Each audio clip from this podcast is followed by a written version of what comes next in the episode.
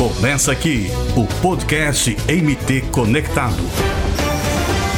Obras do governo constroem e revitalizam orlas em quatro cidades de Mato Grosso. O secretário adjunto de turismo do estado, Jefferson Moreno, fala como está o andamento dessas obras, começando pela orla de Santo Antônio de Levergera.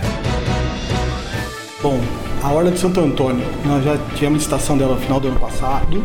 Ela teve um ganhador, uma empresa entrou com recurso, e aí nós estamos no prazo regimental de responder o recurso. Nós catamos o recurso, na verdade, e agora vamos abrir as propostas das empresas que, de todas as empresas que participaram do certame. Acredito que aí num prazo de 10, 15 dias, nós temos aí o um novo resultado dessa licitação e aí a gente possa fazer o trâmite normal dentro das secretarias, né, de assinatura do convênio e aí posteriormente a obra.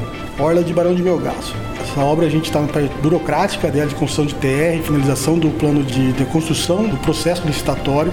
Acredito que aí mais um, uns 10 dias aqui para frente, né, a gente consiga colocar o edital na praça e aí marcar o certame tipo, o mais rápido possível, mês aí de março, abril, deve marcar de, devido ao trâmite burocrático dessa orla. Orla de São Félix, ela é uma orla que a gente vai passar mais uma revitalização do que já tem lá, ela tem uma orla muito bonita, mas ela foi construída há muitos anos. E essa orla vai trazer um novo charme para São Félix, a gente dando, mantendo algumas características do que já tem lá e dando um toque mais moderno também nessa orla. Orla do Luciara, a gente é uma orla totalmente nova, ela vai avançar um pouco para o rio, aumentando um pouco mais o tamanho da orla. A gente acredita aí que até o mês de março nós estamos com o projeto executivo pronto.